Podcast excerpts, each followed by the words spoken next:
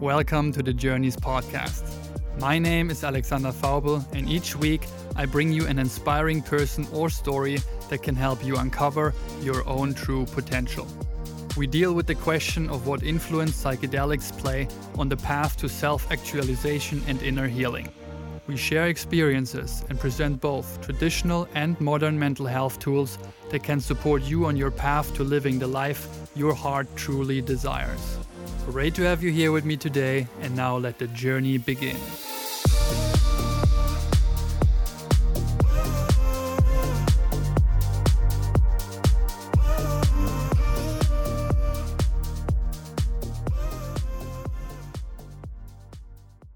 This podcast covers topics that can touch on the subject of drugs. This format is purely educational and is not an invitation to use drugs. Furthermore, the use and or trading of drugs is punishable by law. This podcast is not suitable for persons under the age of 18. Be responsible, be safe, and do your own research. I'm honored that Parker Kelly is back for another deep talk on all things psychedelics, but this time on a very personal level, and for the first time ever, for which I'm really, really grateful for, that he shared his deepest psychedelic healing experiences on a podcast in full length like working with ayahuasca, San Pedro, or ibogaine, to name a few. And on his personal journey, it was the impact of some of his former friends who he sadly had lost to suicide or overdose due to severe opioid addictions that were the reasons for him why he was searching for other means to work through his own trauma and mental health challenges over the years to come. And I've personally been in several of his ayahuasca ceremonies with him when he got really, really crazy. And you will hear us talk about what happened in these late nights in the middle of the Amazon end of 2019 and how the path to healing looks like for each of us. We also talk about one of the most important elements when it comes to healing the element of community. And both of us think that a community of people that help you feel safe and loved for who you truly are is the cornerstone of any healing. This is why our vision at Essentia is to build this type of global community, where we are able to come together in our truest, most vulnerable self to collectively heal and work through our own trauma to then strive together to fulfill and reach our true potential. And for this, we need a new mindset and a more holistic approach to tackle today's health and mental health challenges. And a conversation with Parker showcased again what a great tool psychedelics can be to help us get more connected with the deepest, most fundamental underlying issues that we carry within our bodies and psyches. I wish you a wonderful journey with this conversation and Parker Kelly, and I see you here next time. And please remember to always be yourself. Part two with Dr. Parker Kelly. Uh, well, now I'm talking to Parker because when we met two years ago, PhD thesis was on the horizon, but dude, far away from actually finishing that paper.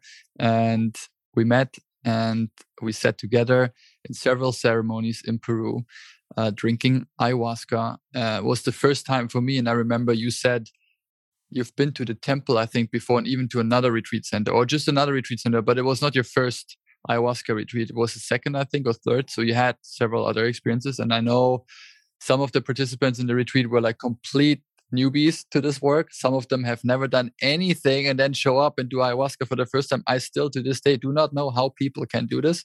Seriously, yeah. no idea. We talked in the previous episode about take it slow, right? There's several steps you can take. Why jump to 5-MeO or, or just to ayahuasca straight up?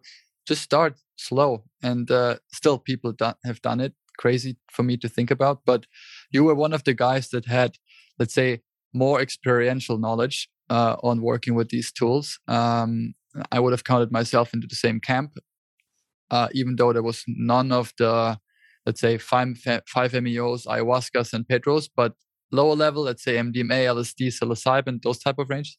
Um, but yeah, I would love to talk a little bit more on experiential um, stuff with you today.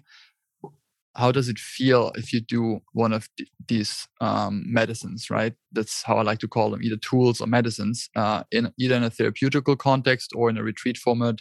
The one we met in Peru has actually a therapeutical touch to it, right? It's a healing center. That's how they call themselves. So it's all framed like healing journeys and that's actually a huge part of the overall transformation process that happens like set, talking about set and setting next to dosage as the key elements of, of a psychedelic journey that you need to take care of and the setting for us in peru was a healing context so the idea was to go there to experience ayahuasca and to gain some healing to me i had no no idea whatsoever on what could potentially happen everything happens, so uh, too much to comprehend i tried to um, explain it on a podcast. Even to this day, some of it it's really hard for me to explain. But I had pretty personal experiences rather than transpersonal experiences, and I know you were one of the guys that had rather, let's say, um, I would I would imagine rather hard to in- integrate experiences because some of the stuff that happened and i heard you on the other side of that maloka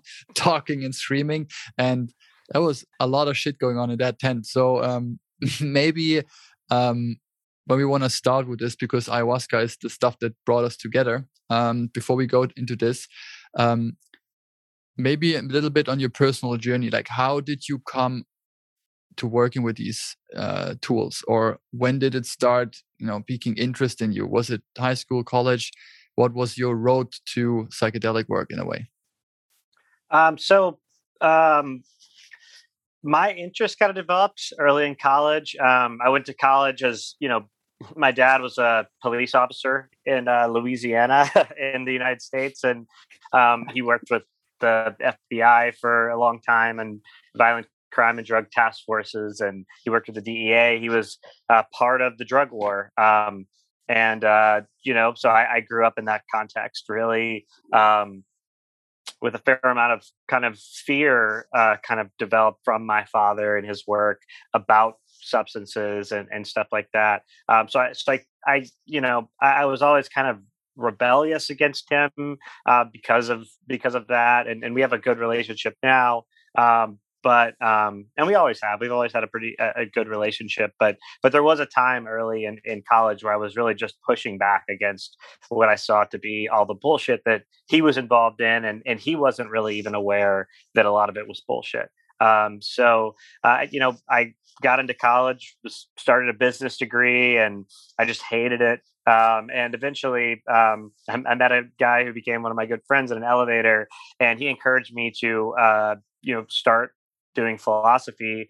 And um, you know, the more and more I read philosophy, I got really um, into uh, existentialism, particularly uh, French existentialism at first, Jean Paul Sartre, um, and uh, I did read a lot of Heidegger and Husserl and phenomenology and, and stuff like that. Um, and uh, the, the, more I got into this stuff, I you know I learned that Jean Paul Sartre had tried mescaline and and a lot of these other thinkers that that I was really interested in had been using these these substances. And so, kind of toward the end of college, um, I ended up going to uh, the Hummingbird Retreat Center, which is another retreat center in Iquitos. Um, and uh, I went there because you know I after studying philosophy for a few years, I took on a, a second degree, a psychology degree, and um, and I was interested in addiction because uh, if you know anything about Louisiana in the early 2000s. It was just, I mean, it still is, but uh, that was kind of the beginning of the OxyContin epidemic uh, and the, the, the huge opiate epidemic that's still ongoing in the United States, particularly in the South. Um, and I had some friends who had kind of fallen into that trap. And uh, one of one of my best friends uh, had been to multiple kind of rehab facilities in the United States uh, to no avail. I mean, I'm talking he would get out and then the next day he would be looking for heroin, you know, looking for Oxycontin, like right away. It wasn't working at all. It was just like no heroin for a month. And then like it wasn't changing him psychologically at all. Like he, it just wasn't dealing with any of the reasons why he was using. Uh, and he was doing therapy and various other things, but it just not even budging. Like he he was stealing and writing himself checks from the places he was working at and, and all kind of stuff like that. Um, but he um, he went down to Iquitos. It's kind of a last ditch effort. His dad was like, "This is the last opportunity you have that I'll pay for." And uh, he went to the Hummingbird, um, and he came back, and he was like better for like six months, like way better. Like he got his shit together. He had a, you know, he got a job and he was exercising and working out and and he did he did eventually relapse. Um, uh, a couple times actually, but but it, it, was just this huge transformation where it actually did budge him. Right, he he was able to recognize and identify uh, some of the the reasons why he was using, um, and that was just fascinating for me as a psych student at the time because you know you're looking at addiction therapies and percentage of of people who get better, and it's like eight percent, twelve percent, like just not good success rates at a lot of these uh, you know Western rehab facilities. So um, when he got better for six months after the other treatment options were working for maybe six days, you know what I mean? It was like it was huge. So took to me. So I was like, I gotta,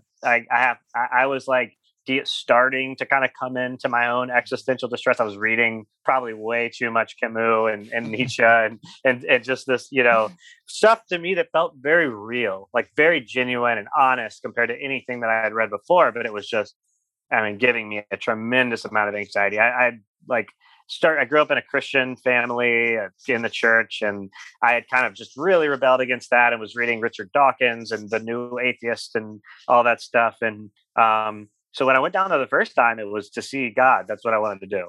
I was like, if if this is if there's anything here, you know, if there's just an inkling of something, I want to like that's I wanted to know. Like I was like I, you know, I I, I grew up in this context. I, I went to these evangelical kind of Christian retreats when I was little, and people were speaking in tongues and having these like apparently extreme experiences, and I would try to do it. Like I would like, please, like take over me. I want to speak in tongues. I want to have these experiences, but it it just never worked. And I got the vibe that everybody was faking it, that it wasn't. And, and there were some people that, that I knew that were really good Christians, and they really did have this like they were good people, and it, it had obviously transformed them in a way, but it it wasn't working for me. Like I was like begging God, please, like I want to have some kind of experience to know that this is real, right? But it nothing, right? Like I I, I had love in my heart, and even like this kind of agape, unconditional love. I, I I've had this it's like something that was just this un uh, activated part of myself. I knew it was there, but I didn't know how to like access it and like be like that for real. So, you know, and, and I felt that a lot of the people around me that were being like that weren't genuine. It, it didn't seem legit, you know. Um, you could just see it in their behaviors. It was a lot of people were faking it, you know. Um, so I went down there for that reason. I wanted to see if there was something there. Um, and so, of course, I'm reading like I kind of pivoted from existentialism a little bit to Alan Watts and some Ram Dass. Of course, he came in.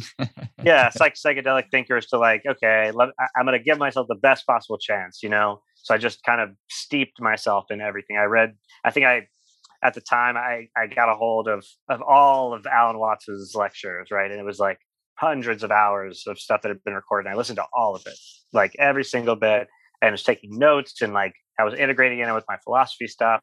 And so, like from school, and so that's what I went. I, I, like walked in there for the first ceremony, and that was my intention. I want to see God. Like the craziest. I probably never recommend anybody do this. Uh, you know, but but I was like 21 years old. You know, I had all this hubris. I thought I was like smart, and I was like able to, you know, I wanted to know if it was real.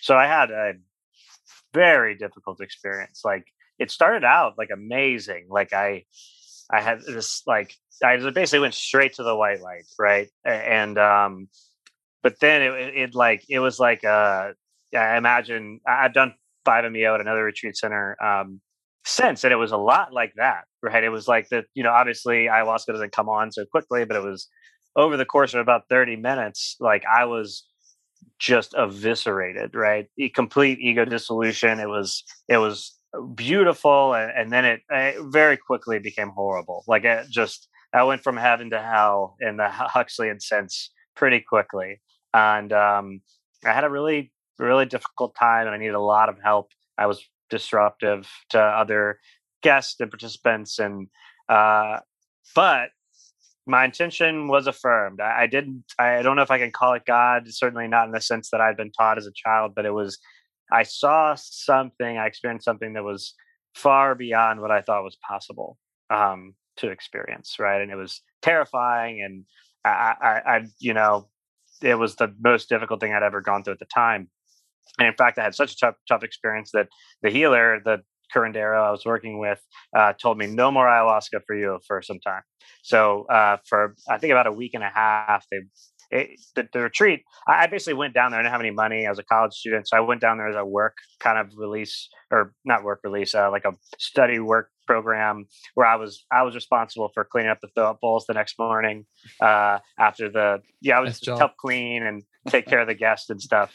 Um, and so you know they basically told me, all right, you're going to do it, the, the, retreat was structured to where every two or three days people were drinking, and uh, us as like staff would like drink with them intermittently or as often as we we needed to, you know, talking to the healers and the facilitators and stuff. Oh, um, um, and uh, yeah, so they they said no, no ayahuasca for a while, and they put me on like a strict San Pedro uh, mm. diet. And I went on a dieta, and um, it took me a while to like come to terms with that experience and um and did San Pedro a few times, which is relatively milder, um, but really did help open me up, and, and also the dieta, uh, which is kind of a formal diet they put you on for for various reasons. Um, and then when I went back, I my experience was far different. It was basically like psychotherapy. Like it mm-hmm. was it was kind of like you know I got what I needed to see, and then it was like all right, so let's backtrack all the way back and the first couple of experiences, like I didn't really have really visuals. Like it was, I, they gave me less. I took less medicine, um, but you know, still good amounts. And um, you know, I had this really psychotherapeutic experiences where I would work through kind of all the psychological material and my own fears and relationships to other people. And um, so I did five five ceremonies while I was there for a month or a little over a month. Um, and I did three San Pedro uh, ceremonies. I, I took it once during an ayahuasca ceremony, uh, and then twice, kind of on a whole specific San Pedro day with the rest of the group. Um, and uh, it really just opened me up in a way that I, I, didn't really think was possible. And and you know, I didn't really come home with any conclusions other than I don't know anything really. Like I, I just realized like, okay, there's a whole another world of possibility out there, and I'm not sure what it is, but you know, I, I found it you know i know that it's a thing. And so yeah i went back and continued to live my life and went back to school and um, i just had this like huge release of anxiety uh, during that period where i just I, I remember not having anxiety at all for a month. And I'm, I'm i'm a person with like pretty severe anxiety and not just general anxiety but i've had really severe panic attacks and and other kind of uh you know psychiatric events and I've never been hospitalized and I've kind of uh, I've only been medicated a few times and it mm. didn't work for me very well or had side effects and um, you know it, but it, but this like worked. Like it was like a month or over a month where I just had nothing and then it, it came on slowly. The anxiety started to come back but it was much more manageable. And oddly during the experience I I had uh, I, I got I don't know if I worked them out myself or the medicine taught them to me or but i had this experience of learning how to control my breath and doing all these things during ceremony that that i guess it was probably stuff i was processing from lectures and you know i attend this buddhist temple at, or at the time i did uh, near near my house. And so I, I, don't know if it was reinforcing things i had learned but not really integrated or if it was teaching me new things. Um, but i'd learned all these skills kind of in ceremony that that really helped me work with my anxiety for years after that.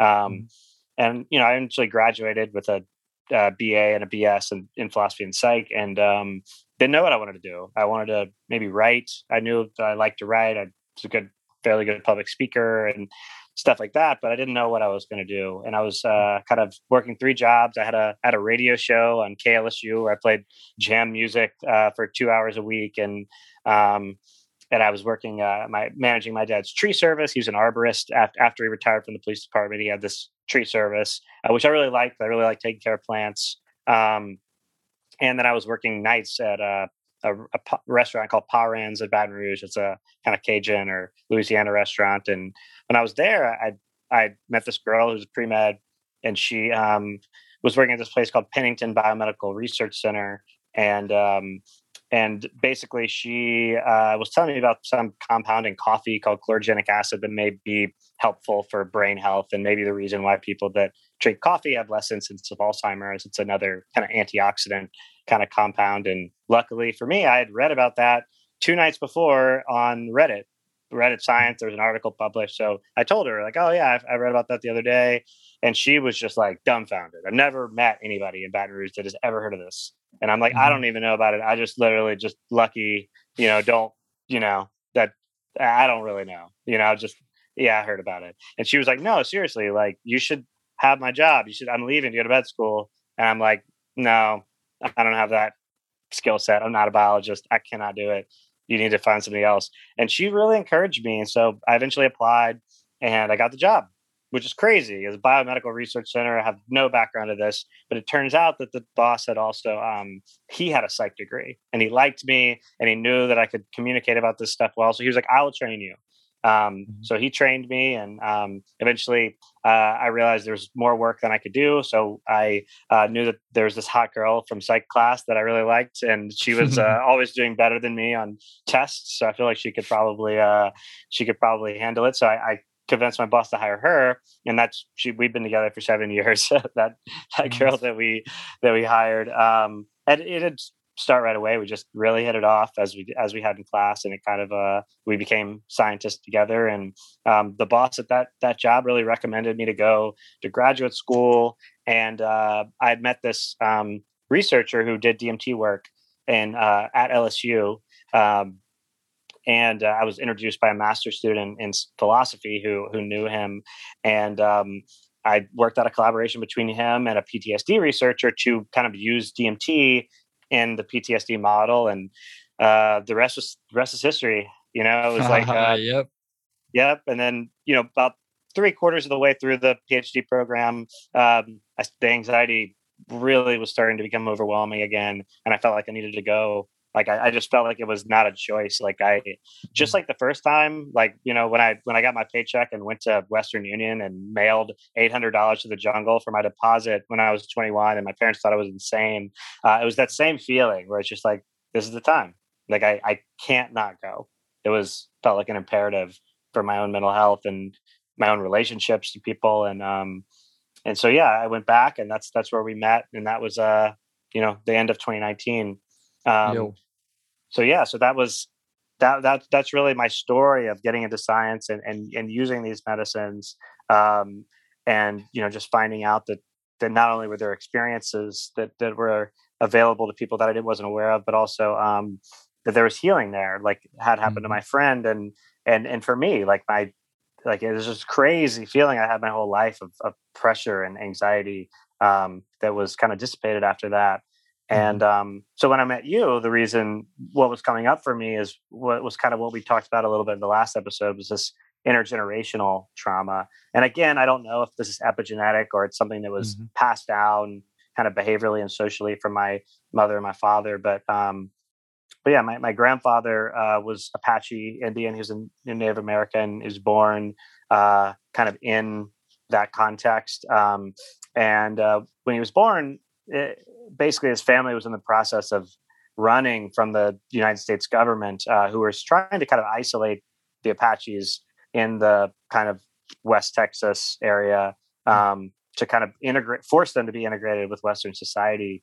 And um, when he was removed from that circumstance, when they were finally kind of uh, cornered, and uh, they basically took him from his parents, and he uh, was um, they changed they took his name he doesn't even know his his name uh, and they named him uh, leroy Paralis. and he um, basically we're not totally sure but he went to some kind of school probably one of these uh, horrible native american schools where they brainwash you and force you to learn uh, english and, and all this stuff um, and so uh, you know he eventually that he learned to play that game the kind of western game and he became an engineer and he was in the military and the Army Corps of Engineers, or sorry, the he was in the Marines, um, but also in a kind of engineering sort of circumstance.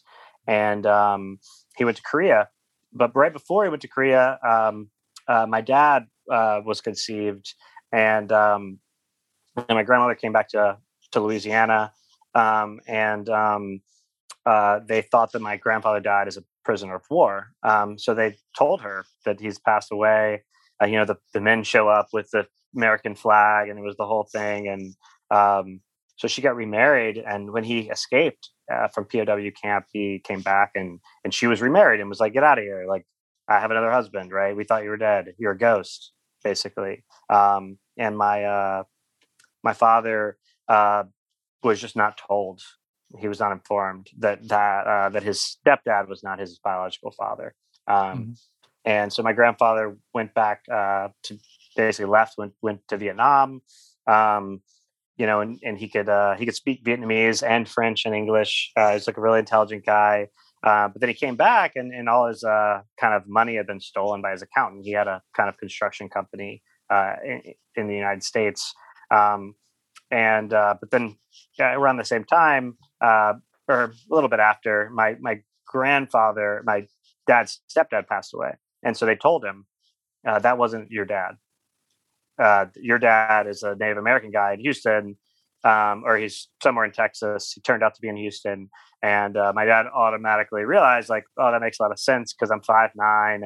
All my brothers and sisters are tall, very white, English-looking people, and he's like mm-hmm. short and tan, black hair. Didn't look like his family at all, and all of a sudden things really made sense. Um, so I, you know, I had, I had gone to North Dakota about a year before I went to Peru with my dad, and he told me all this. I, I knew I'd known like some of the details, but I didn't really know. And he he really gave me all of the even more fucked up details than than I've explained today. Um, and I was really working through all that, and I, I, really felt like there was this like fundamental tension inside myself that I couldn't integrate um, because I'm 75% white, but I had this you know deep connection um, to my grandfather, who my dad did not grow up with, but I did. Mm-hmm. He was in my life when I was little, mm-hmm. and at the time he was a terrible alcoholic. Um, but he always tried to like tell me, like, you are Native American. You're not like you're not just white. Like you need to connect to your your roots. You know, it was really important to him that I knew that. Um, and so I was on this journey that my dad had never been on because he didn't know until he was already mm-hmm. an adult that this was the case. Um, and you know he's out there fighting the drug war. Uh, you know when i'm little and it, it, a lot of it didn't sit well with me. Um, but at the same time like he had this crazy relationship to uh, the the communities that he was working in. Like he would he would arrest people and then hire them for the tree service when when they would get out. Um, and I was the manager of the tree service. I'm like 16 years old, uh, managing these murderers, right, that had just gotten out of jail, and and I had this relationship with all these people. Um, and I thought they were cool a lot of times. Like a lot of times, these people were like really real, and I learned a lot from these criminals that had worked for my dad. And um, and so I had this like deep conflict about about the drug war, but also about like my heritage and how you know colonialism had really destroyed my grandfather's complete culture, and my dad was this like agent of colonialism fighting the drug war, um, and it was just causing me so much pain and anxiety, and it felt like it was at a level that was um, almost subpersonal. It felt like it was at a, a biological level. Um, and obviously, this is not confirmable, but this is the kind of like that's when we met. Right? Was when I was like, I, I was dealing with this anxiety again, and I, I couldn't resolve it with traditional means, and um, mm. and I really felt like I had to do some kind of psychotherapeutic work, and and also um, you know in, in a way that was beyond what was available in the United States. So. Oh, so yeah, that's that's how I got interested. yeah, wow! It just brought back a lot of what the stuff that we uh, shared while being at that retreat center. Um, I still had bits and pieces of it in my mind, but not to the to that extent. Um, crazy dude. Um, when I remember correctly, I'm not sure which ceremony it was that you went into, but one of the five we had um, or, or, several even um, tackled exactly that that topic right? And you came out of one of them and i'm not sure i'm paraphrasing here but you said something like um, i just did transgenerational trauma healing or, or like I, have I've worked on generations of trauma in that ceremony. Do you still remember how that experience shaped itself? Like could you elaborate a little bit on you know what did the plant ayahuasca in that case help you process and how did it show up and what can you still remember and talk about that people can get an idea of okay now this dude talks about his his past and his um his life and his parents and grandparents and all of this shit that happened there but okay you go in there and into the jungle as a 20 something year old uh, drink this brew and that plant teaches you something what, what was it So, I mean, honestly, for me, um, sorry, I was. Uh, turns out I, I, actually have the journal I used. It just nice. happened to be on my desk. Um, uh, when you said that. I was like, "Oh shit!" Oh yeah, yeah sorry. Yeah. Um, I was like, "Oh shit!" It's it's right in front of me. Um, but um, yeah, man, it was. Uh, that was the second ceremony, I believe. Um, and you know, it wasn't like the previous time I'd been. Um, the first ceremony was the very first ceremony we did together was very psychotherapeutic, where I was just kind of working through things and um, you know stuff like that. But the, the second one was very experiential. It was, uh, you know, I kind of went in there and it there was this kind of intense beginning, but it offered me a kind of choice um, in a strange way. It offered me and, and, like phenomenologically, like the way this experience went was it wasn't like you know it, it, was more like I had a I had a choice to either go down one road or another, and I chose that road. I chose the road to work through my grandfather's stuff. Um, and when that happened, it kind of like did the opposite of psychotherapy. It got rid of my capacity to really cognize and function linguistically, um, which is uh, that's my forte. I'm I'm good at language. I like to talk, um, and uh, so it kind of stripped me of that ability, and I just had to sit with things. And that was really my own, the only choices or decisions that I could make during the ceremony um, was to fight it or to go with it, really. And it just had me like go through this kind of series of of experiences, um, and, and, it's hard to describe what they were, but it was. Um, it was kind of like like the tensions that that were inside of me the anxieties around this incident would like it would identify them and i would feel them very deeply and then it would kind of go into them and they would kind of open up or like separate into the their individual kind of components and it was um and i would just have to sit with them you know? And i would sit and it was it was tough because i would sit with the uh the part like the part of me that was like almost like recapitulating my grandfather's experience, um, especially when he was really little, like when he was being removed from his family. Um, and it would be horrible, but I, I, would sit with it, and it would when I would sit with it, the anxiety would release. Like, I, and I couldn't do anything. There was no talking or therapy. It was just I would sit with it, and it would it would release. It would get easier and easier until it was like this almost ecstatic, like, like just you know but then uh, then I had to sit with the other side. I sat with the guard, the feel experience of the guard that was removing him and stealing his name and all that shit. And that was the hard part because I understood that too. I understood the fear of the native people that was like in in the white people in the in the U.S. government, like why they were doing this, you know. And I felt this like like the Apache didn't have the same relationship to death that we have in the West. You know, Christianity is all set up around death, right? And death is this way to get to heaven or hell or you know whatever. It's like where the Apache did not um, view it like that. Death for them was nothing.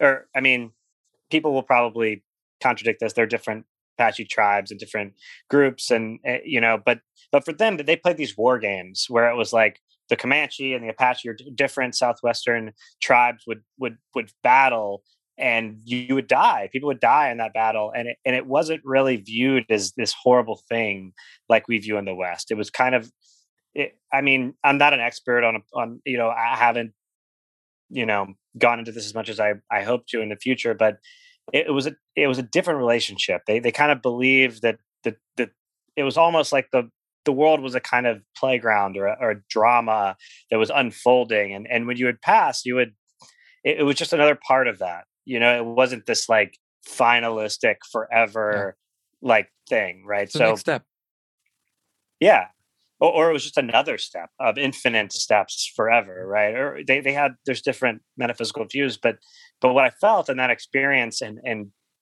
uh, at least in that experience, it may be like people may be listening to this and be like, "That's not what Apaches believe at all," or whatever. But in that experience, like you know, in the books that I've read, this was my understanding at the time, and um, and it was it, it, what I felt was that, that this deep fear that Westerners, especially Christians, had of these Native people because their relationship to death just undermined the whole Christian um, mm-hmm. kind of framework.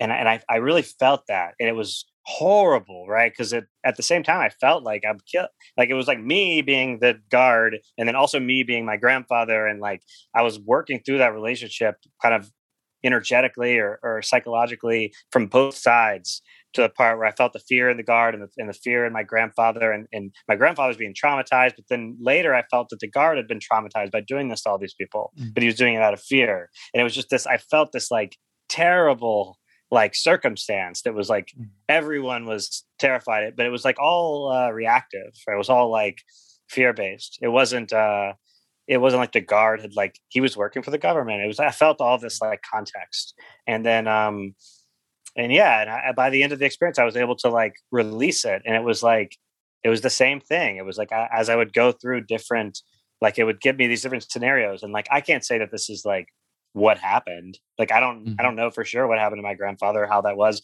It could have been. It could be that somehow in my epigenetic code or my genetic code this information is there and i had a re-experience of it but it's just as likely if not more likely that i just i understand the story and i was my ego was able to get out of the way in a way that i was able to to understand the story in a way that I, I felt every person's experience within my understanding and that totally radically shifted my my relationship to it um, because I had a lot of like white guilt, but it was like white guilt for me. It wasn't like I feel guilty for hurting those people. It was like I feel guilty for the parts of me that are white that like killed and maimed and raped and like stole the identity of the parts of me that like literally my grandfather right? Oh, like that's who i grew up with and it was just terrible. Like i feel like i would wanted to kill myself because there was so much conflict. Like i literally was having suicidal thoughts about it um and not just about it but you know in general um, from the severe anxiety but when i was able to release it it like you know it, it literally was a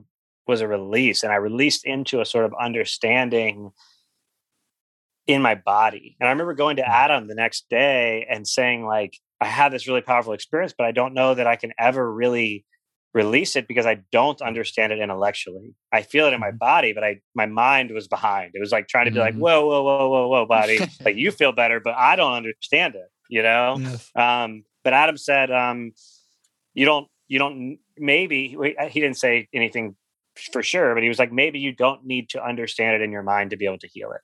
Mm-hmm. And that was like big, you know. That's a big one. Mm-hmm. Yeah, and and I it really did. Like it, I was like, yeah, why would I need to understand it? What does that even mean to be able to put it into language, mm-hmm. right? Mm-hmm. And so I sat with it, just like the ceremony had me do, just like the medicine had me do, and it was, uh, yeah, that was that was like tremendous. So that was that's the reason I went down there, and I uh, I got through that the second ceremony and then as you know my third ceremony was the worst one of all uh, so I, it ended up opening me up to other things I needed to heal that that I wasn't even paying attention to before. Mm. And so I had, you know, three consecutive ceremonies that were uh, very, very different than that.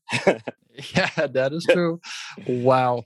Um, I remember the third one was the crazy one, right? Where kind of Parker was in space and then pressed through a little pipe or something that got smaller and smaller and then bursted uh, eventually, and this huge explosion was heard throughout the whole jungle, I guess. But uh, yeah, a little little uh, Wing Tsun on the floor, and uh, well, a couple days later, he sits in the fourth ceremony, and then I remember, I think was it that you even said, "I'm not going to drink this time," or even less than before, and this was even quicker coming up than before. So maybe that's another hint for people that it's not ultimately always the dosage that makes the impact of the experience right? It's it's so many more variables that play into this. And just to listening to your story and the amount of healing and processing and you said sitting with the medicine and i cannot cannot emphasize enough how important the setting is for such a work. Imagine you do this in a suburban area somewhere in a warehouse with someone that has no idea and she says like i got this brew from someone on the street and you sit with this i give you a playlist and then the shit happens. You're you're more fucked up than before probably after the experience. So it's it's so important that people understand like the potency of these medicines. It's not it was not even about you personally. It was you and your grandfather and the 25% of your grandfather inside of you and then the 75% that hurt and abandoned and imprisoned him and then feeling all of this stuff and then what's going on. This is like for people that have never experienced such an event it it's it's so powerful. I mean I can relate a little bit because I've had this medicine as well, but it's just so intense that you need to have proper guidance and support afterwards to integrate it. And that would be the question leading up to this now is Adam told you, okay, maybe you don't have to understand it intellectually. Was that also then just for you a reason to, okay, the integration just means I have to sit with it and feel. I don't have to journal on it and understand and go back and read stuff about it. it was just sit with it and feel how your body feels. What what changed after that? Did the anxiety leave for longer term? Like what happened? well, um, so yeah, I would like to kind of uh, reemphasize what you just said. Uh, not only integration afterwards, but during, right? Mm-hmm. Even during that second time, I called for help or raise my hand or flash your light. There's different ways they told you to call for help uh, several times, even during that second ceremony, despite the fact that it, it went pretty smoothly, but I needed like help, you know, a couple times to like just hold somebody's hand. Uh, Lacey, eh, you know, there's a couple other people that like were able to hold space for me to where I felt safe to do that, to be able to feel so intensely and so much conflict without freaking out, right? Uh, you know, freaking out minimally. uh, yeah. And and so yeah, after that experience, yeah, it really was like, especially after I talked to Adam, eh, there was this big release, right? Mm-hmm. Um, but as you know, the the third experience um, was the most difficult, and uh, I went into it with a lot of hubris because I was like, I'm healed, like I I'd gone through all this stuff, and so I remember Jordan asked me, um, like how do you feel about this one tonight? And I was like, I'm gonna crush it, dude. No problem. So I went in there with this kind of hubris of like, I've healed what I came here for. I'm just gonna like work on other stuff, you know, like I I, I was kind of in this um kind of I, I feel like I, I, experienced this ego inflation almost after that second experience where I I felt uh, kind of way too big for my britches because I had I had gone and it was true like I had done this really deep healing work but uh, I was still very ignorant about the depths of my own pain and my own stuff. I just worked through this very specific thing. Um, and so, you know, the next ceremony um, turned out to be about the women in my life, right? My mother, Katie, my partner. Um, and that was still to this day and probably will be forever. Something tells me forever was the hardest experience of my entire life by far. Mm-hmm. Like it was orders of magnitude more difficult than the thing with my grandfather. Um, mm-hmm. And it's it that is like literally unless they they needed like a staff of six people to help me mm. alone. Like I was screaming, I peed myself multiple times. I uh, I started running at one point, and they had to like catch me so I wouldn't run on top of other people. Um, it was very intense, and um, you know, my mother uh, has a pretty serious trauma in her childhood. She she uh, watched her little brother uh, plugged in like a, a little electric car you drive around, and it exploded. And he she she was standing right there. She watched him burn to death. Uh, um, and so that was kind of part of it. Um, and, and, just kind of, and that wasn't anything I expected at all, really. Mm-hmm. Like I before the ceremony, I started to realize like something's going to come up with my mother um, but like I didn't know what it was. But I was so like high and like felt so good mm-hmm. for the mm-hmm. last time that I didn't. Mm-hmm. I was like, no problem. If I can handle the Native American thing, I can handle anything. But that was not true. I, I literally it within 30 minutes I started like I had no flashlight shit. I was like, I literally, yeah, like I need help, help me. Yes. Like I, I, can't handle this. Like out loud, and everybody's like, stop talking. And I was like, I don't, I can't, mm-hmm. I can't. You know, uh, I was just literally calling for help. Um, and yeah, it was it was very very very hard. Um, I thought that I, I I remember in the middle of the experience, I thought that I was broken forever for a long mm-hmm. period because the, the trauma was so intense. It completely like eviscerated just everything that I thought was me, it, and mm-hmm. not in this like releasing ego dissolution way. It kept like offering me this like tunnel, and it was the tunnel was like full of all of this trauma from all the women in my life and also like how it relates to me. And i remember saying no like i can't i can't go in through the tunnel. And it kept saying like this is the only way you heal. And i was i remember looking at jen and being like no. And she kept being like you can like encouraging and supportive. And i think i just screamed in her face like fuck no i'm not mm. doing it you know? And that's when i started to really I think that I went to run and like I literally my body was reacting like I cannot go in there. Mm-hmm. You know, I cannot open these boxes. It's too much. Mm-hmm. Um, and that ended up kind of being part of it uh, because it, you know, there was things that I could work with of my grandfather's stuff, but basically the medicine told me that you could support and be there and like hold space for your mother, but you cannot heal this for her. Mm-hmm. And it was the important part of the experience was, and it was the same thing with Katie. It was, it kept like showing parallels Mm-hmm. between uh, my partner Katie's trauma and my mom's, and it was all wrapped up in this thing, and it was weird and sexual and like very like all of the fucking like um kind of third rails of my mind were there. All of the things that were like I've avoided, all of my triggers and things for my whole life were all in that tunnel, like mm-hmm. everything that I couldn't handle, and um and some of it I did work through. There were a lot of things that came up in that ceremony that have really impacted me. But there are also a lot of things that that the the medicine was telling me like you can go through your tunnel, like you can you can work through your stuff, but you just if you do this, it will make you insane. Like the, it was, I don't know if that's mm-hmm. factual, but that's what it was telling me. Is they're they're like, just mm-hmm. you cannot heal this for that person. They have to do it. And so, no matter how much you love your mom or Katie mm-hmm. or any other person, just you're not you can't be Jesus for them. Like it's not gonna. So all this hubris, all this stuff that you have that you think you can help other people, you can, but not like that. You know, mm-hmm. they have to do it. And so that was the that was kind of the take home message. And um, you know, I was weeping, and the next day I was very unstable. If you remember, I was mm-hmm. very like very like confused and like mentally like kind of shattered. Um, but over the next few days, like I I recovered and like got better, and I was still very sensitive um, and so they had told me the same thing they told me the first time I took ayahuasca. You you probably won't be getting any medicine for the rest of the retreat, you know, um, because you got violent, you're disrupting people. Um, but the next ceremony, ceremony four, uh, I went in there and they called me last. They went around the whole group. They, they called me up last, and they um, they just said, "How much do you want?" And in that moment, I was like, it was a, that was a form of healing because I was so insecure and felt so bad yeah. that I had disrupted people and I felt so like I, I felt I, I, felt like I had really like caused a problem in that ceremony and prevented other people from doing their work and stuff. So I felt really guilty and I felt like totally like I totally understand. You shouldn't give me like from your position. I, I get it. I'm that was bad, you know.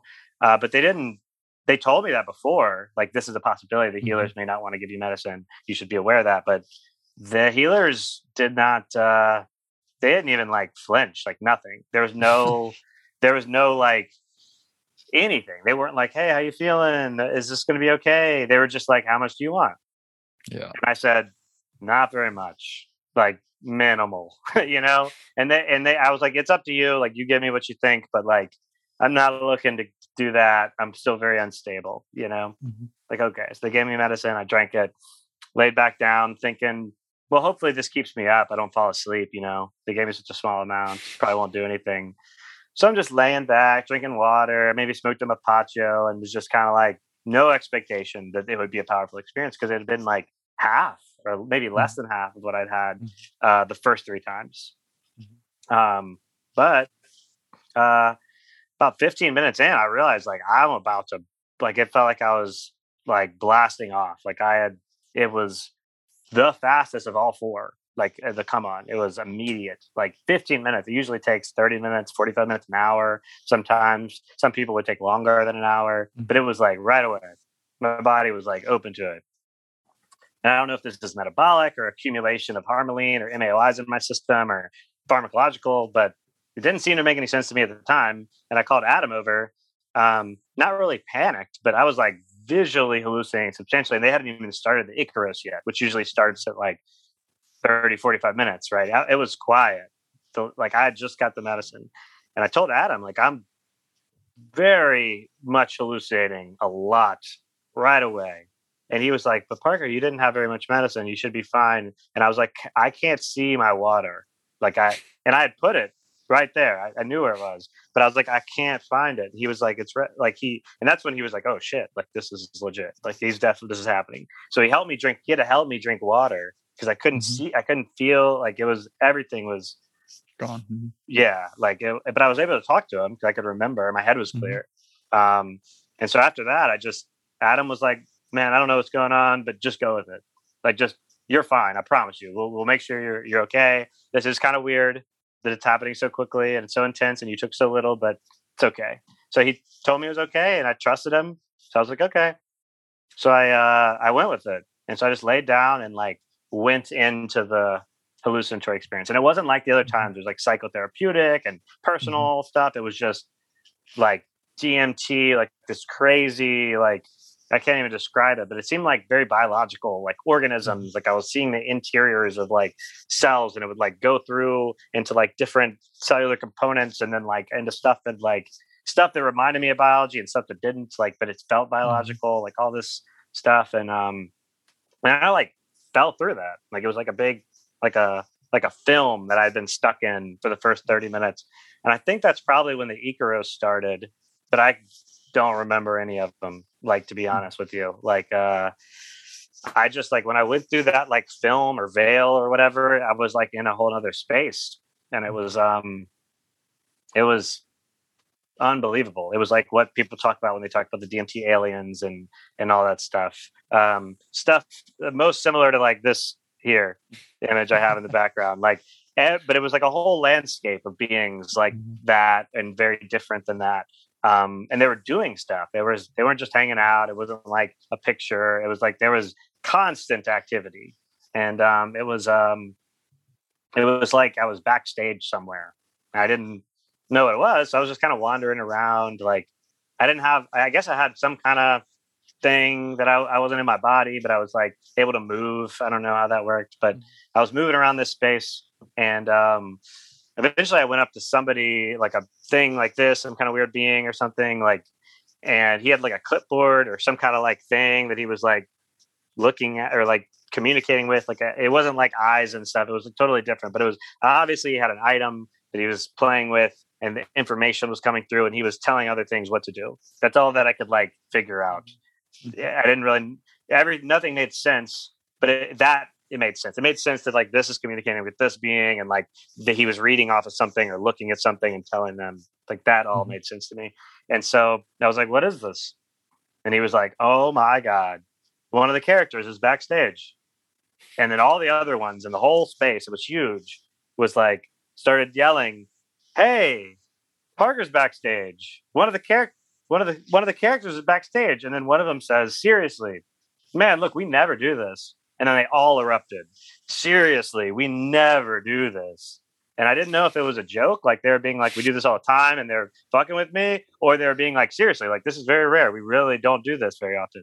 Um and they just started telling me like oh yeah your whole reality is like a is a drama. Like it's just a play. And we put it on like we're the we're the mechanisms of the drama.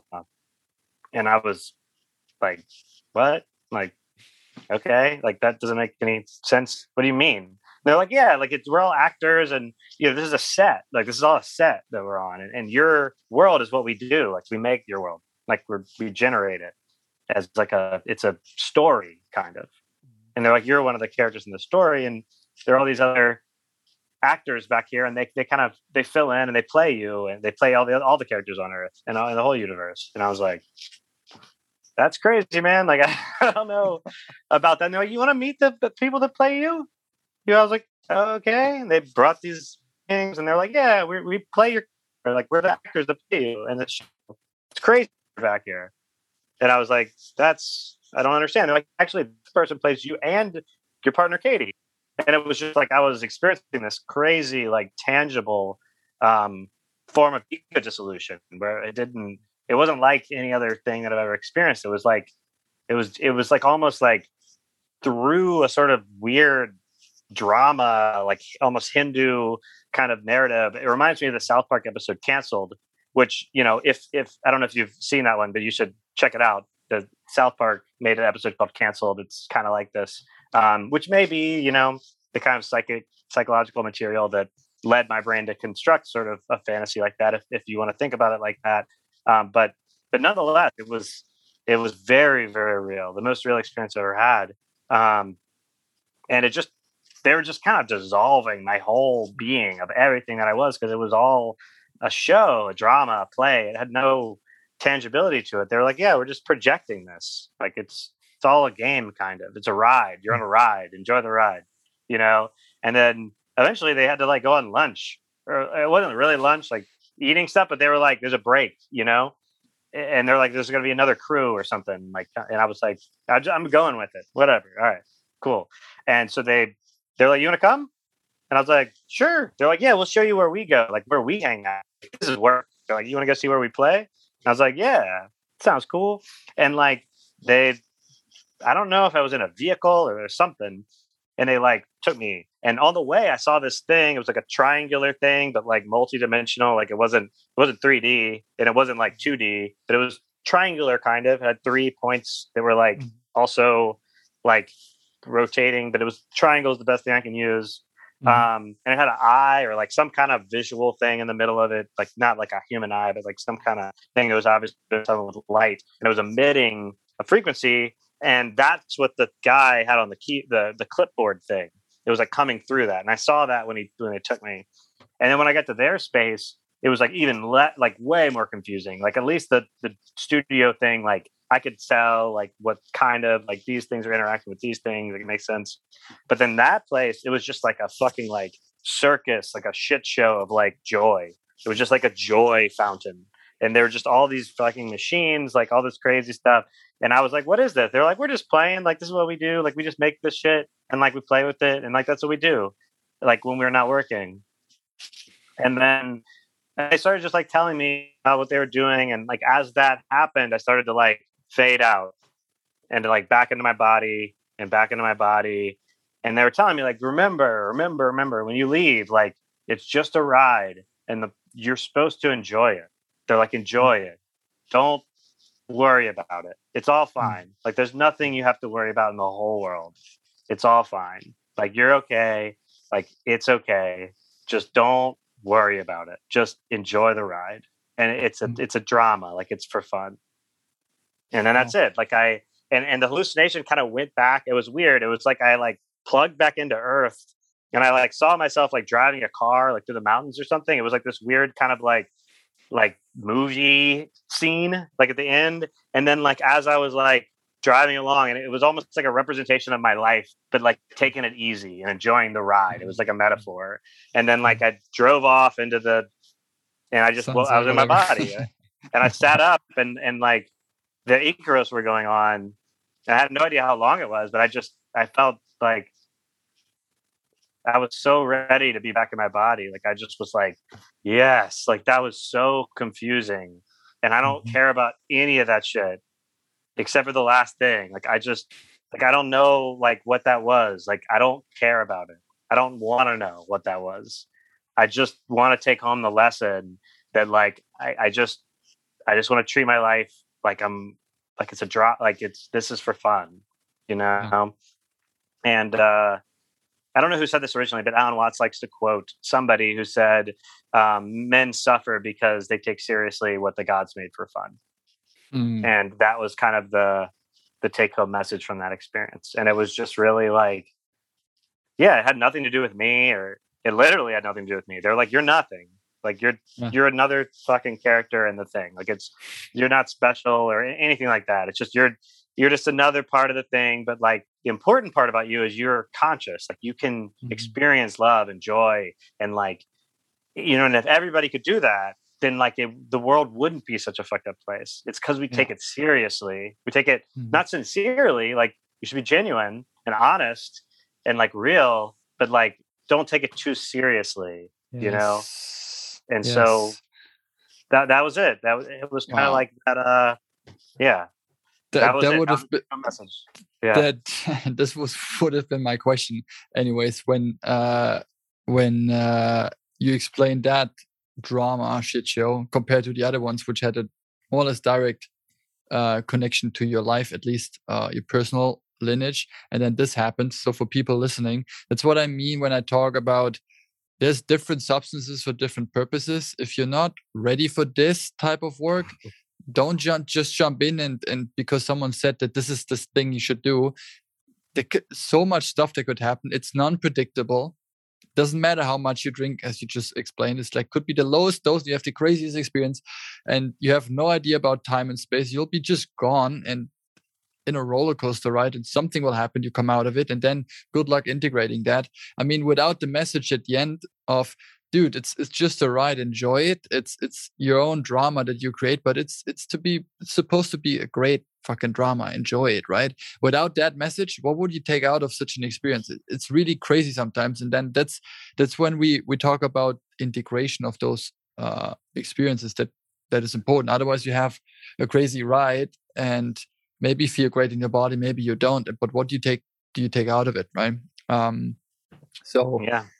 wow man dude in i didn't remember that one. The other ones i did but you just had one after the other. In the sharing circles we did and this is a major part of those retreat formats as well right? You you expose yourself to what you went through and shared with a group right after the experience normally the day after uh, and you share what you felt like and what you experienced and then you have other people validating your emotions and your feelings and this actually helps integrating it at the beginning. And it's such an important and crucial part of the overall experience and i want to emphasize this that the place we went to and where we met temple did a tremendously good job on this. Uh, i felt so safe in those role in those circles and just listening to each of the other people sharing their stories. I mean it's a and i had i had adam on the show as well. We talked about this that healing is a collective experience right? It's always collective. So you heal i heal. It's all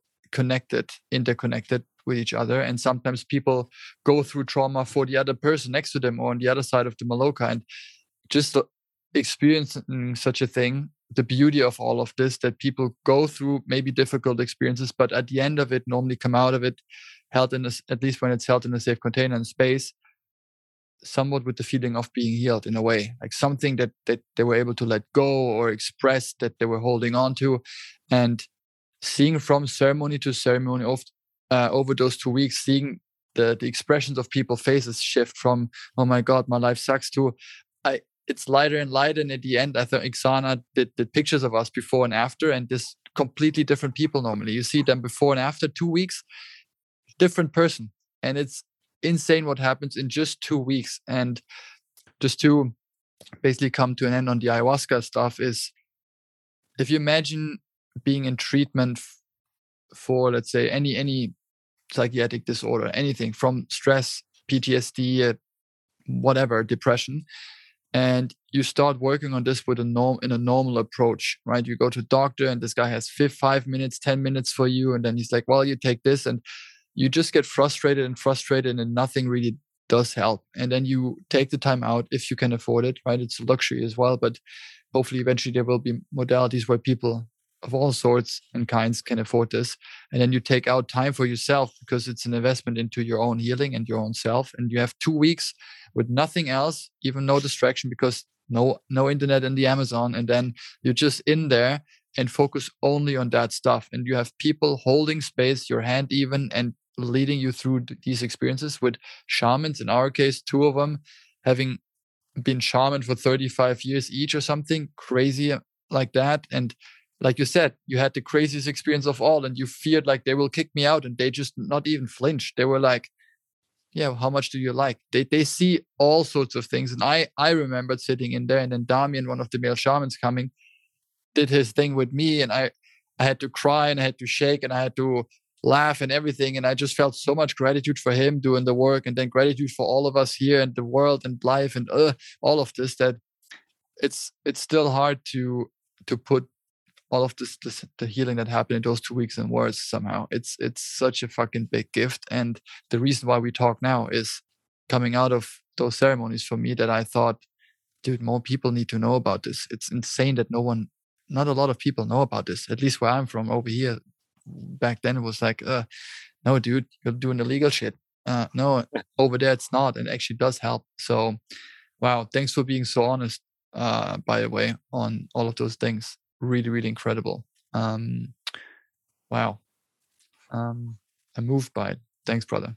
Um, yeah, absolutely time. dude. I'm ha- happy to happy to share. I mean yeah if it, if it helped me and I, I mean yeah other other people can perhaps benefit from from my experiences and and yeah, I try to be as like real as possible with like these are my subjective experiences. So I don't, yeah, of course, I don't claim that they have any sort of epistemic ground. Like I don't think that they're you know ontologically real necessarily. Like these are my experiences, and I think Adam is really, really, really right to uh, kind of encourage you know epistemic honesty. Like where do we get our information from um, and you know when information comes from your own subjective experience like it can be very personally meaningful but that doesn't mean that it's it's empirically true like i don't claim that these experiences have authority in any specific way other than you know that they've helped me and, and hopefully that, yeah. that maybe those kind of experiences can help other people too. Amazing yeah. Um i have two or three more little ones uh, i want to tap into. Um can you remember the holding this uh thingy like the the mic a little oh, yeah, away sorry. from yeah yeah. Um i've had lots of ayahuasca talks obviously on this podcast because all of the great people that we met there together were on the show most of them uh I hadn't had that many on San Pedro yet. And you mentioned that in your first um, hummingbird retreat, you had actually ayahuasca and San Pedro mixed together. And it's on my list, maybe even for this year. Uh, let's see what happens. But you mentioned it was more of a gentle and kinder experience in a way. And I've heard this quite a lot, but I was just curious if you could explain your personal experiences with San Pedro. Um, yeah, and how that was different in a way, um, without going into too much detail, but just from a maybe experiential perspective like how does it feel? It's it's it's a longer trip as well but just to, to give a, a quick comparison between the two maybe. Yeah i mean i they're ap- totally different. Um i think you you can take higher doses of san pedro and get into kind of visual uh you know spaces like the amounts that i took like i had visuals for sure but like i didn't disappear into other mm-hmm. realities. Um it was more like what I would, you know, imagine people experience on 100 to 200 mics of LSD. Um, so like visuals, like definitely like beautiful visuals and stuff, but that wasn't really the like feature of the experience. Um, for me, the experience was very heart opening. It helped me like connect to other people and to plants in a way that um, that was just really like unique. Um, like I remember I spent one because we took San Pedro during the day. It lasts so long. I, I, took it once, like in the afternoon and prep, and I took it during an ayahuasca ceremony. Um, but um, the other two times I took it where we took it at like 10 a.m. and uh, just had a day, you know, a day in the jungle, running around, playing and mm-hmm. being silly, and that's pretty much what we did. We listened to music and we danced out by the pond and um, we climbed trees and I, I, took a lot of pictures of plants. Like i just spent a lot of time on my own just kind of wandering through the jungle taking pictures and like talking to not not like verbally necessarily but like it felt like i was kind of communing with nature. It was very much like that. Like i just i had a lot of really positive experiences with the other people in the retreat and it was just like a very like it's a very wonderful thing to do with a group of friends to mm. like it's almost got MDMA vibes, you know, mm. uh, or you know, MDMA is like it's not so like overtly, you know, uh, euphoric like that, but mm-hmm. it's it's it's got the same kind of um, kind of hard space, although less mm-hmm. like less intense. Like MDMA is like really intense mm-hmm. mm-hmm. euphoria, but it's it's milder in the in the it's not this like super you know dopaminergic kind of state, serotonergic state like MDMA, but it's um, certainly heart opening in the same way. And so um, I know, I mean, you can take large doses of San Pedro and have like a ceremony type experience. People do that with peyote. Um, but the way that I took it, uh, all the times that I've taken it have been more of a, you know, 100 to 200 milligrams of mescaline, I would guess, where like the high dose, like if you're t- like in peyote ceremonies, they're probably getting closer to three, four, five hundred milligrams of of mescaline. Um, but those like lower dose or low to moderate dose San Pedro experiences, uh, or I feel like much more about, um, like Adam said, community and like mm. coming together and like opening your heart and and being there in the world rather than like going into spaces. And people definitely do work through trauma and and other stuff with Pedro, but it's it's a different sort of experience. So I feel like it can move different things and and help you process things differently. And um, yeah, it, it, was a good strategy at the Hummingbird to be able to use uh, both medicines. Wow, Um, I really look forward to this. I've heard this now quite a few times. that the comparison to MDMA and it, it works more in the chest, heart, solar plexus area. And then sometimes I heard this as well. It has more of a kind of a lover, loving father, gentle, loving father energy to it. Could you could you say that's true? Did you have the same experience? Yeah, I did. Although the gendering or you know of, yeah, of yeah. these medicines, I think is is problematic. Like Adam mentioned at our retreat, like Super the Shipibo Western, don't yeah. even necessarily view ayahuasca as the mother, as is you know prevalent in pop culture. Um, so so yeah, I, I mean, I definitely I can feel that, but mm-hmm. I mean, you know, can I say that other people won't feel like it's got a motherly energy? Like, no, it could definitely be experienced mm-hmm. that way but it is pretty phallic, you know. So maybe, mm-hmm. maybe yep. that goes into it. yep. um, th- talking about therapeutic potential now, San Pedro um, having mescaline as the key compound, um, completely different other tool.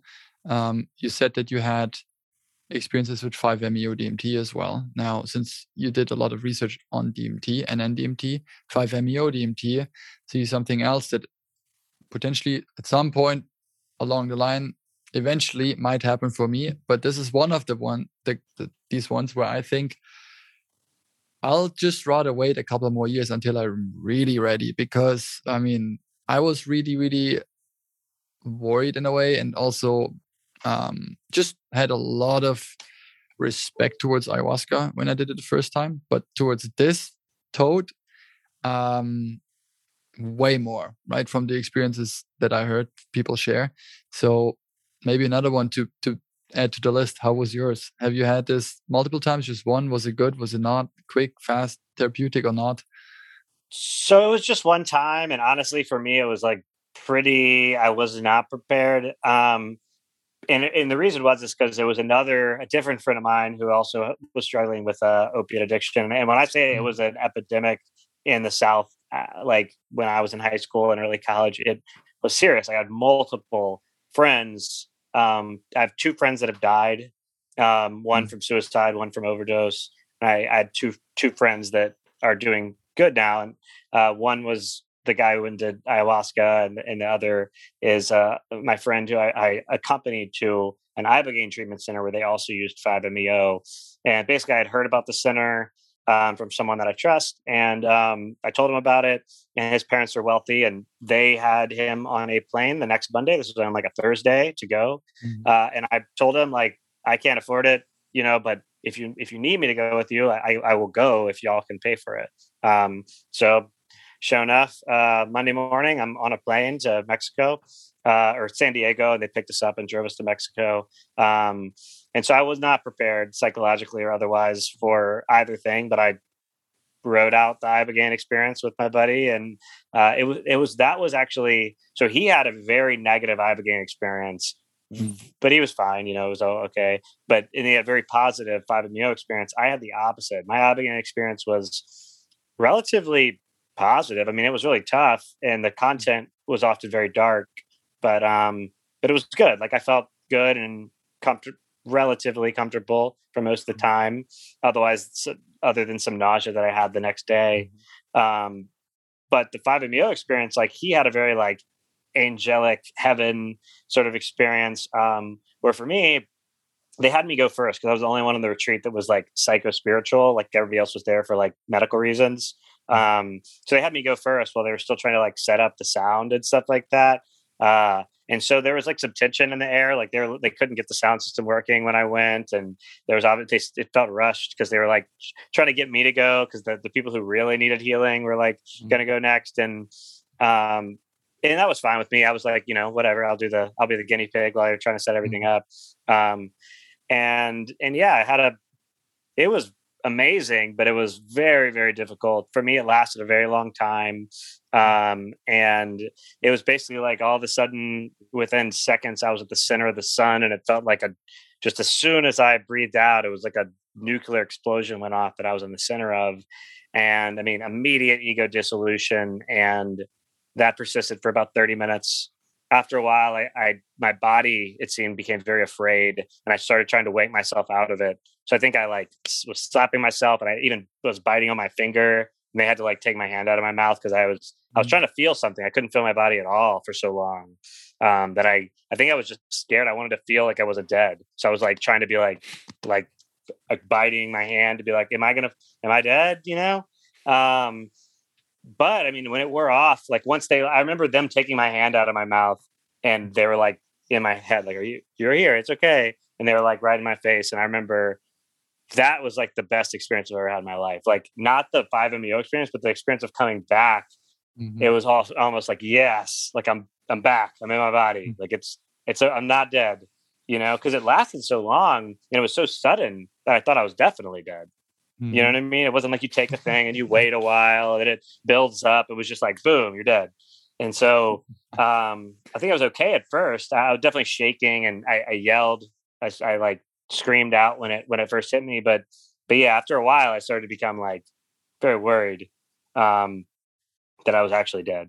Um, and and they yeah, it lasted longer than the other people. Like mine lasted like thirty to forty five minutes, uh, oh. which is long for that. Um, but yeah, when coming back, I literally felt like a brand new baby, but in my adult body. I remember just feeling like no tension, no anxiety, just for like many days after.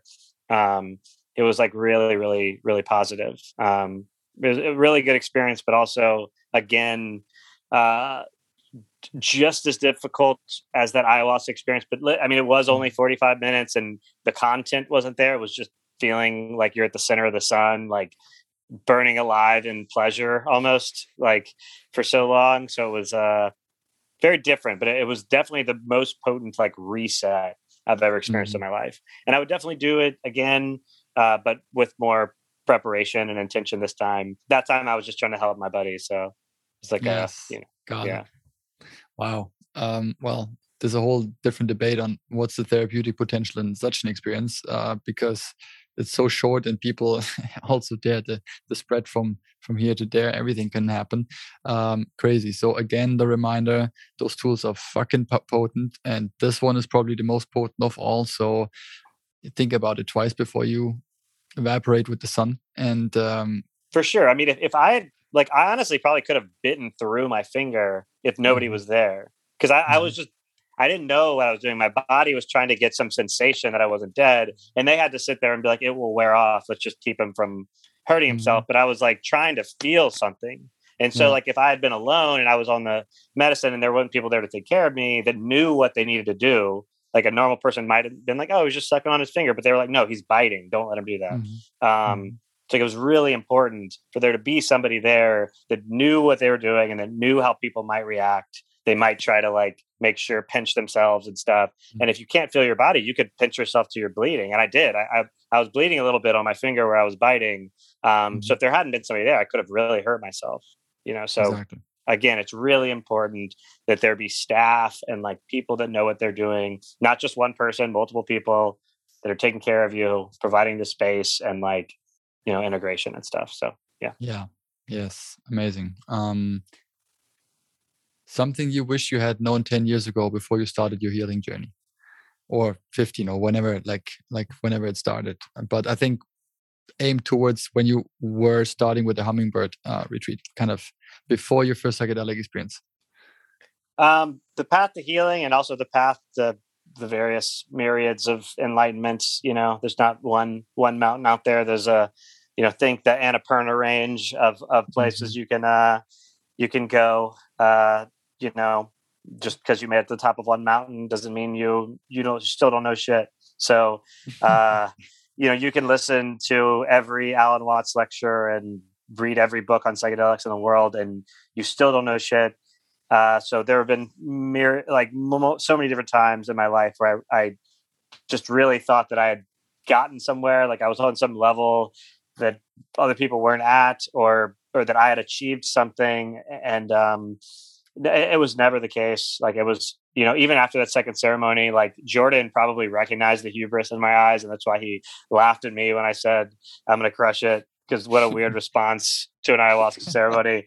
But it was probably my own ego trying to protect me from what was coming, perhaps, mm-hmm. or whatever. But but yeah, I mean, there's there's nowhere to go. You know, you're not going to get anywhere. You're not going to get anything out of it that's going to make you better or than other people. It's all just ah, okay, this this too, you know, it's being with it and that's it. Just just let it let it be.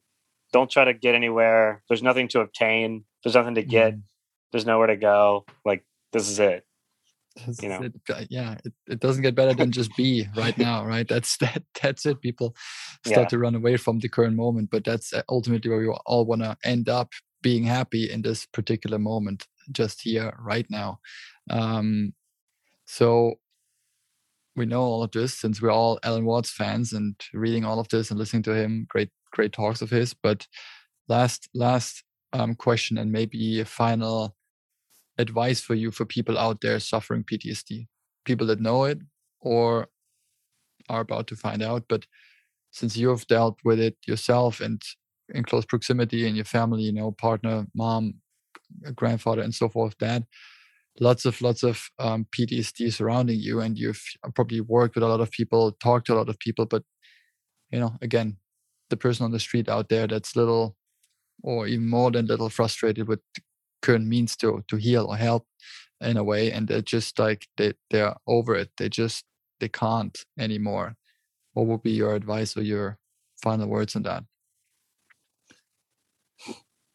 So I mean, what what I would say in in that regard is um is you know to kind of re-emphasize what Adam has said before on this podcast and on other podcasts is is that um that like community really is the kind of cornerstone of healing. Um you can do all the psychological work in the world, but if you're still isolated, you're not going to feel better. You know, mm-hmm. it's it's what happens with trauma, as I explained in the last episode, is you know you get this narrowing of your consciousness and your mind and your cognitive capacities and your immune system, uh, your metabolism to this very discrete or um, not necessarily discrete, but you know the, the specific set of experiences that have you know there's your traumas. And those um those experiences will isolate you Mm-hmm. and the reason why you develop the behaviors and and and these kind of patterns is often because they they helped you right? Uh, they insulated you from the pain. But like in spanish insular uh, means to insulate and to isolate right?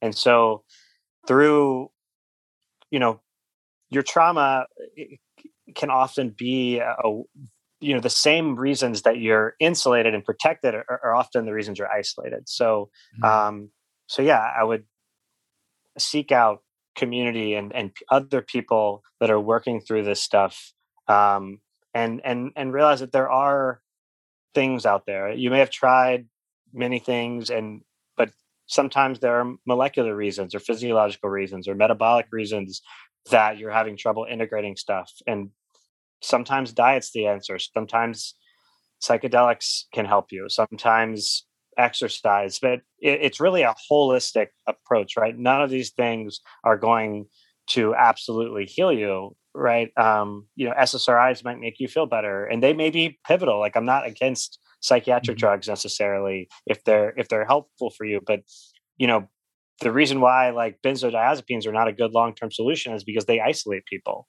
Mm-hmm. They dull the pain. Um, so what I would encourage people to do is is focus on therapeutic strategies that that help connect you to people. And if you find yourself getting more isolated through the therapies that you're doing even if it's making you feel safer uh, be aware of that pay attention to that and, and, try to try to pay attention to um, to, to things that that make you feel more connected and more integrated. And most importantly not make you feel more integrated but the community is telling you you're you're more integrated right? Because a lot of times we can try things and we feel better uh, opiates is one of these things right? A lot of people feel better and they even may be more gregarious and more you know open and and um, you know they, they may feel like they're more uh, extroverted on on opiates uh, and, and, many other substances that, that are commonly associated with PTSD. But it, but if the community is not telling you, they're not if they're not remarking, if your partner or your whoever's mm. not your friends are not remarking that that you're you're more connected and you're more then then be skeptical of your own mind and your own mm. feelings about this because the, the real important thing is is is connection and people say that the opposite of addiction is sobriety but you know, a really important thing that Gabor Mate says is no, the, the opposite of addiction is connection. So I would like to emphasize that. Well, starting with a Gabor Mate quote and closing with one is never a bad thing. oh wow, I've not heard that one before. So yeah, that's that's powerful. And well, thank you for connecting tonight. Um, always a pleasure. Um, thank you for the work. Thank you for the sharing. It was lots of personal stuff today, but um, that's what I, what we talked about before, right? This is both sides, uh, different sides of the same coin, right? We have to have the like uh, the scientific stuff happening. On the other side, listening to people like you and me that share their own shit with people, and that goes back to can you relate to someone that shares their truthful shit and their trauma? And oh wow i'm not alone. And we're all human.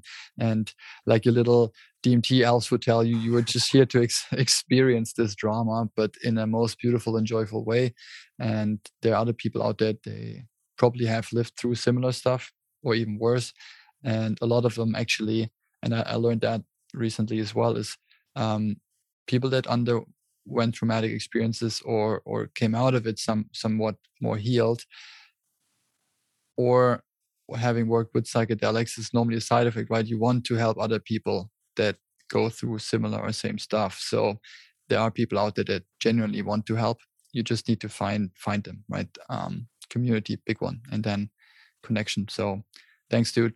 Really, really appreciate it. Love you lots. And again, knocking on woods that all of the future studies will work out the way you think. And yeah, keep doing what you do, man. You're a gift to this world. Well, thank you so much, man. And um, yeah, love you, love you too, brother. And and yeah, with the future studies, they'll they'll come out how they will, and it's all about exploration and curiosity, not uh, not hoping they come out like I like I think, but we'll we'll certainly see, and it, will be exciting no, no matter how they turn out. So thank you so much. I feel like you're doing a wonderful thing here and offering a sort of space that's uh, far too rare in, in, the world today. So yeah, thank thank you very much, man, for having me on, and Thanks, look man. forward to yes. talking to you again in the future. Sweet. Alrighty. Bye. Bye for now.